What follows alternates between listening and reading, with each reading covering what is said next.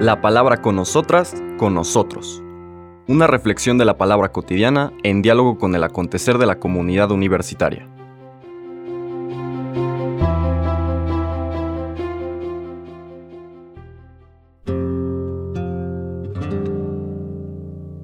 Hola, buenos días.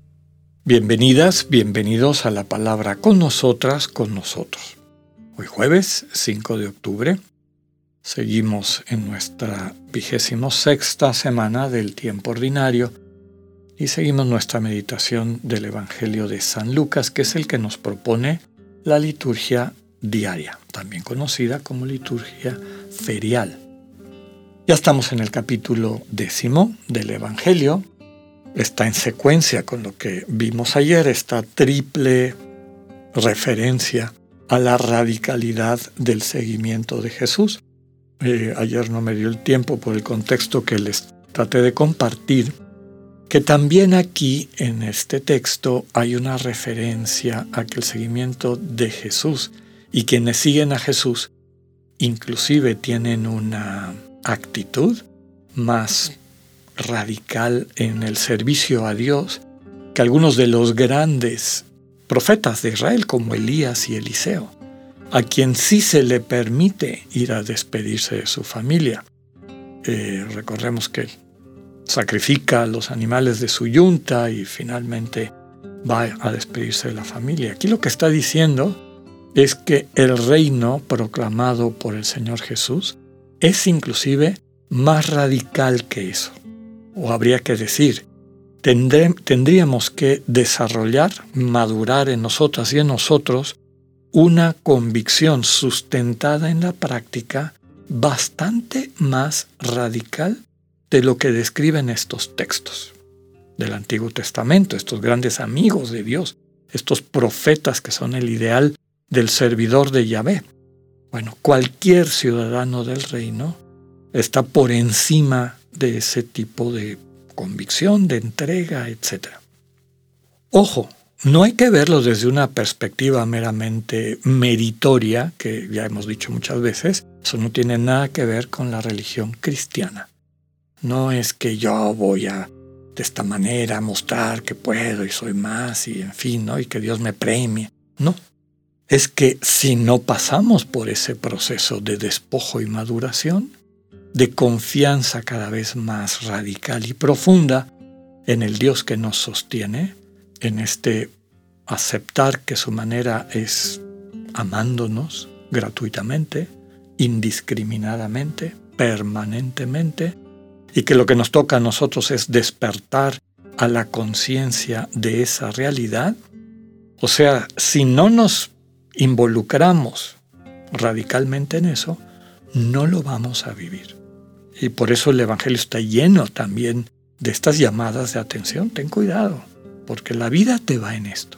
La vida te va en que te dejes conducir por el Espíritu para dejar el mundo o los criterios del mundo y lo que en el mundo aparece como importante o central y abrirte a estos criterios de Dios, los valores del reino, es decir, los valores que describen esta relación de cercanía íntima, de radical comunión con el Dios vivo y desde luego en el Dios vivo con nuestros hermanos y hermanas. Inmediatamente después, Lucas nos presenta el siguiente texto, que ya decíamos es el capítulo 10, y son los versículos del 1 al 12. En aquel tiempo designó el Señor a otros 72 discípulos y los mandó por delante, de dos en dos, a todos los pueblos y lugares a donde pensaba ir, y les dijo, La cosecha es mucha y los trabajadores pocos. Rueguen, por lo tanto, al dueño de la mies que envíe trabajadores a sus campos. Pónganse en camino. Los envío como corderos en medio de lobos. No lleven ni dinero, ni morral, ni sandalias, y no se detengan a saludar a nadie por el camino. Cuando entren en una casa, digan, que la paz reine en esta casa. Y si allí hay gente amante de la paz, el deseo de ustedes se cumplirá, si no, no se cumplirá. Quédense en esa casa, coman y beban de lo que tengan, porque el trabajador tiene derecho a su salario. No anden de casa en casa. En cualquier ciudad donde entren y los reciban, coman de lo que les den. Curen a los enfermos que haya y díganles, ya se acerca a ustedes el reino de Dios. Pero si entran en una ciudad y no los reciben, salgan por las calles y digan, hasta el polvo de esta ciudad que se nos ha pegado a los pies, nos lo sacudimos en señal de protesta contra ustedes. De todos modos, sepan que el reino de Dios está cerca. Yo les aseguro que en el día del juicio, Sodoma será tratada con menos rigor que esa ciudad. Palabra del Señor. Aquí tenemos un texto propio de Lucas, no lo encontramos en los otros evangelios, este segundo envío misionero, ya no de los doce, sino de setenta y dos discípulos. Lo primero que habría que decir es que no todos los papiros, los pergaminos o testigos, como se le llaman estos textos antiquísimos, donde se comparan distintas versiones para ver cuál será la más antigua, cuál será la original, Casi la mitad hablan de 72 y la mitad hablan de 70. Y como solamente está esto en el Evangelio de Lucas, pues no tenemos los otros evangelios para ver cuál de las dos versiones será la más antigua o real o, la intención que tuvo el evangelista.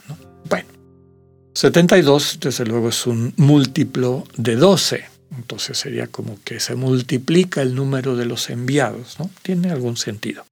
70 también tiene sentido. Primero, porque es múltiplo del número 7, que implica perfección, una gran perfección. Pero también, y esto tiene sentido en un evangelio como el de Lucas, que tiene una profunda vocación universalista, es decir, el proyecto de Dios es para todo el mundo, en la cosmovisión tradicional del pueblo de Israel las naciones del mundo eran 70. Entonces quiere decir que Dios, perdón, el Señor, está mandando a discípulos a todas las naciones.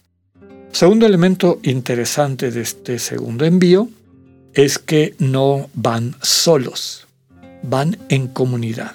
Es decir, estos de dos en dos, en, en su ser comunidad, transmiten un elemento fundamental del mensaje de Dios. Están testimoniándolo, están transmitiéndolo por modelo, por ejemplo. Bien.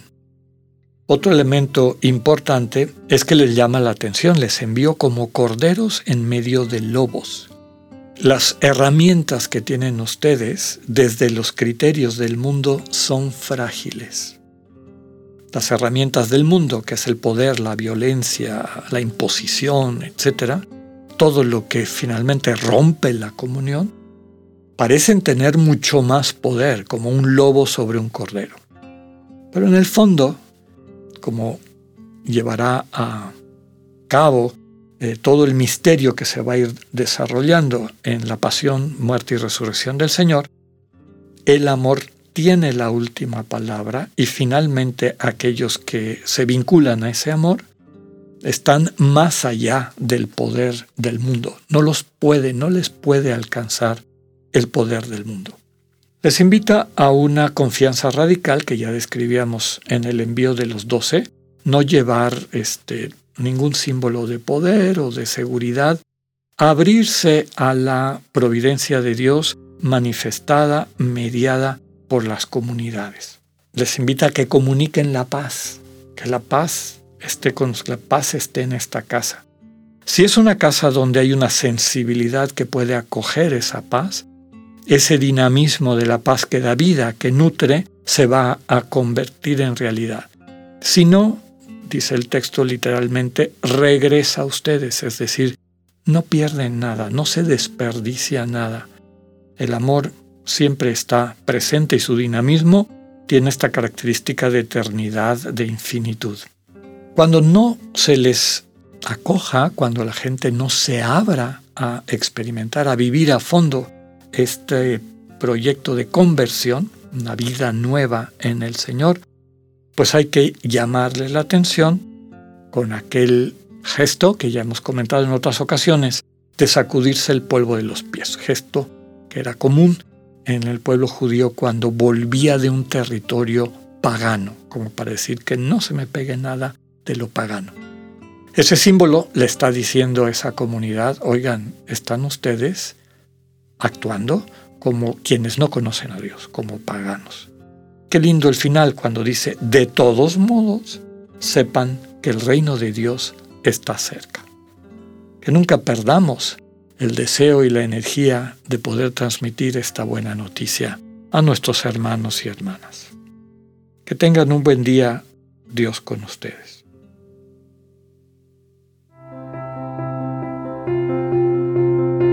Acabamos de escuchar el mensaje del Padre Alexander Satirka. Escúchalo de lunes a viernes a las 8.45 de la mañana por radiveroleón.com, a través de nuestra app gratuita para iOS y Android o por Spotify. Esta es una producción de Radio Ibero León en colaboración con el ITESO, Universidad Jesuita de Guadalajara.